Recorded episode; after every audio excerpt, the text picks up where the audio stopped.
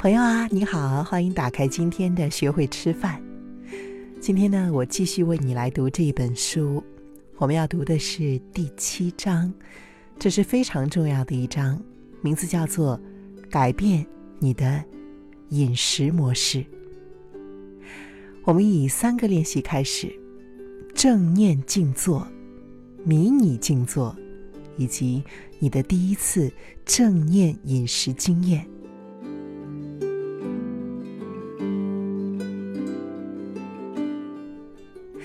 这三个重要的正念练习会协助你：首先，将专注力稳在当下。我们的大脑每分钟要处理上千个信息片段，当下最明确或是最重要的信息会浮现在我们的意识当中，但是我们对于此的反应经常是自动化的。当你学习专注于呼吸。你能够更加容易的察觉到心智飘往不同的想法、情绪和回忆等等。你也会学习如何把注意力带到你想要专注的事情上。心智漂移是一个自然而且正常的过程。然而，你会发现你越来越能够平静而且不加批判的牵动心智，而不是让心智。来牵动你。无论你现在专注力的强弱如何，你总是能够进步。你会和大部分人一样，发现自己的心智可以很快的平静下来，只剩下偶尔浮现的内在浮动在干扰。或者你会发现自己能够察觉到心智里到底出现了多少浮动的想法，这是好事。是你获得平静的第一步。杂念会渐渐的归于平静。然而，即使是静坐经验丰富的人，在高压力下，或者是面对重大的人生抉择的时候，也会出现心智浮动的时刻。一部分参加课程的学员，因为患有注意力不足过动症，在这方面具有较大的挑战。他们需要花更长时间来达到平静专注的状态，而这能够给他们整个人生带来莫大的价值。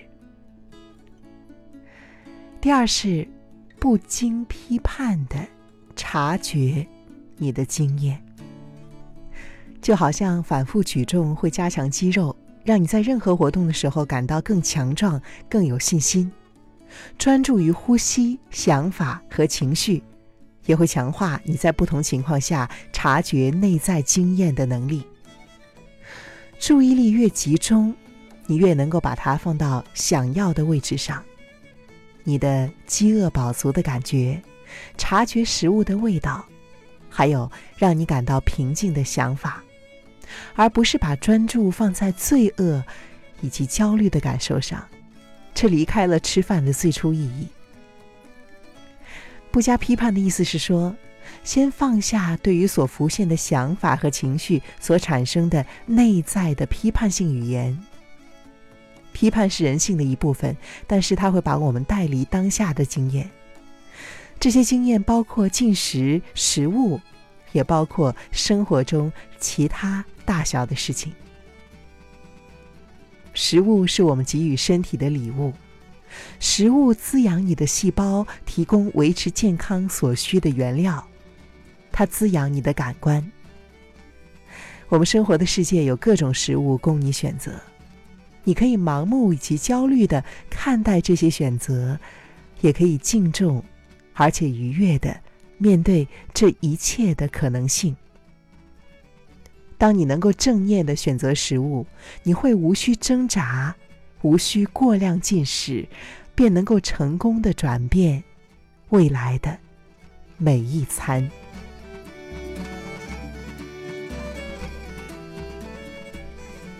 第三，深入你的内在智慧，学习如何专注呼吸，能够帮助你察觉到渴望、饥饿、情绪感受。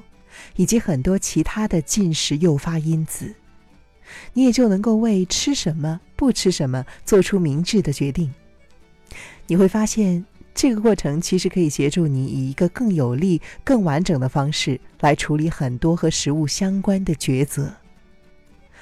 你会学会如何响应，而不是反应。与其看到一种东西，心中立刻想：“我要吃它，我不应该，我不可以，我会吃太多。”不如想一想以下的可能性：因为我不饿，嗯，所以先不吃吧，留着晚点再吃啊。现在就吃一些，但是让自己感受每一口的味道。吃一些其他的东西喽。等等，当你能够停下来，你会发现一些恰到好处的选项。然而，这一切都需要靠练习，而且是以正念呼吸、觉察开始。好了，今天我就为你读到这里。下一章呢？我们要说的是专注于呼吸的好处。我是主持人楚笑，感谢你听到这一段声音，也希望你能够在留言区让我看到你的消息。希望我可以帮助我们，祝你成功，更祝你幸福。